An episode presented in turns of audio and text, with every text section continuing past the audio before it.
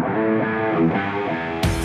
Hola, bienvenido al podcast de Aerosport para mejorar tu estilo de vida deportivo. En este episodio, la suplementación masculina. Aunque la mayoría son seguros de tomar, debes estar alerta con los riesgos secundarios para tu salud. Los suplementos de venta libre constituyen un negocio de 30 millones de dólares anuales solo en Estados Unidos. La forma en la que se venden no es la más honesta y transparente, sin embargo, ¿pueden asegurar que son completamente malos o del todo conveniente consumirlos? Consideraciones importantes sobre los suplementos. Primero, no son sustitutos de tu dieta. Cuando los suplementos se convierten en una distracción de tus prácticas saludables representan un riesgo para tu salud. Es importante que, si decides consumirlos, lo hagas de modo equilibrado y que no sean un sustituto de buena alimentación y actividades físicas. Como suplemento, debe considerarlos un apoyo, no una alternativa. Segundo, ¿realmente protegen tu salud? En primer lugar, la evidencia respecto a los beneficios de los suplementos es limitada. En el caso de los de tipo multivitaminas, vitamina D, calcio y vitamina C, no protegen contra las enfermedades cardiovasculares. Como segundo aspecto, se han establecido un posible efecto placebo con el consumo de suplementos te hacen sentir más saludable sin que realmente sea así. Sin embargo, hay investigaciones que han demostrado que las vitaminas del complejo B y el ácido fólico ayudan a reducir el riesgo de accidente cerebrovascular. Tercero, asegúrate que estén regulados. Aunque muchos cuentan con una buena estrategia de marketing, prometen beneficios y aseguran que contienen ingredientes no contaminantes. Esto no te garantiza que sean confiables. Debes asegurarte de consumir suplementos regulados por las FDA si decides añadirlos a tus hábitos de alimentación y nutrición. Si no cuentan con